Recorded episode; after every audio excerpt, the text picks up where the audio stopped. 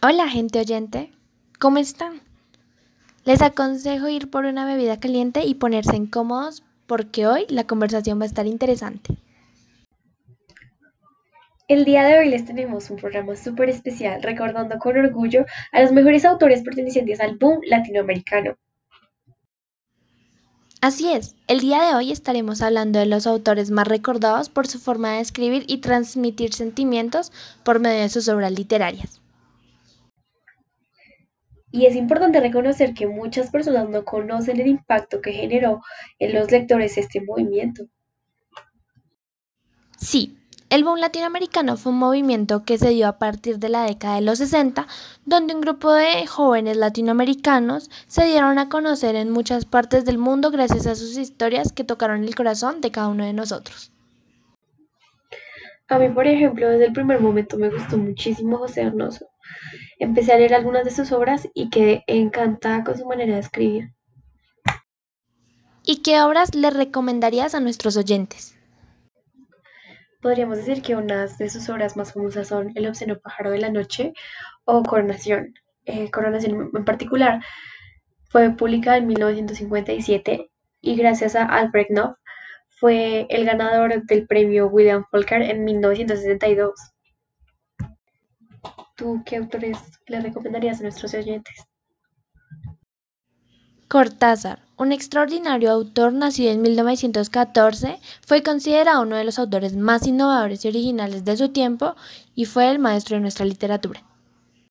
Concuerdo, es un autor que me gusta mucho. En sus obras recomiendo especialmente El Bestiario, Todos los Fuegos, El Fuego, El Perseguidor y la más conocida por todos, la famosísima Rayuela. En mi opinión, también una autora muy importante para recordar es Gabriela Mistral. Esta mujer chilena cautivó a millones de personas con su manera de escribir y además fue la primera latinoamericana en ganar un premio Nobel de Literatura. Tienes razón, esta mujer marcó un antes y un después. Así es, podría decir que una de sus obras más famosas es Desolación.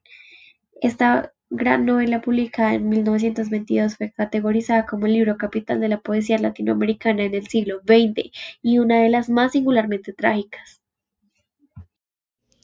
Mario Vargas Llosa, por su parte, nació en 1936, es peruano y muchas de sus obras están influenciadas por su percepción frente a la sociedad de su país y son experiencias propias de las cuales se basan algunos de sus libros.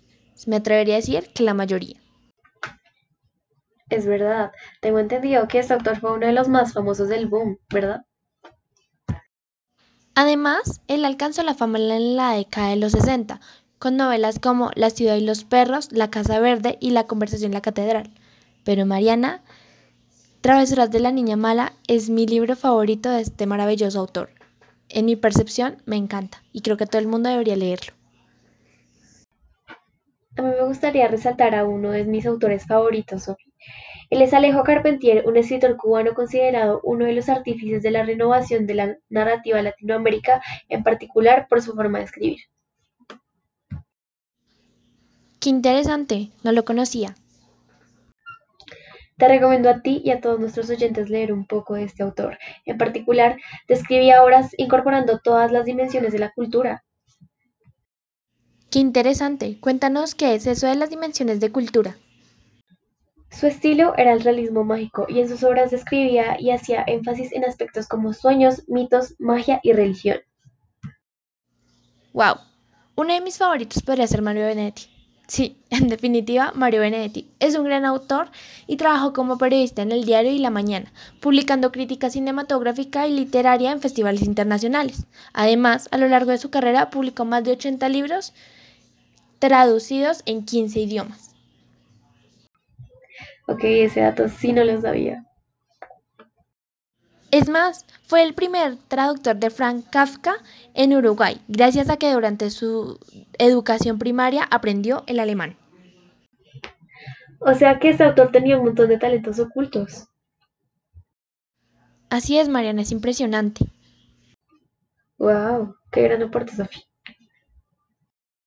Y bueno, gente oyente, esto ha sido todo por el programa del día de hoy. Espero les haya gustado, que se hayan entretenido como nosotras lo hicimos y que hayan aprendido y amado tanto nosotros este espacio tan bonito para compartir acerca de la literatura y nuestra cultura, del cual todos algún día deberíamos siempre tenerlo en nuestro corazón y aprender día a día de la misma.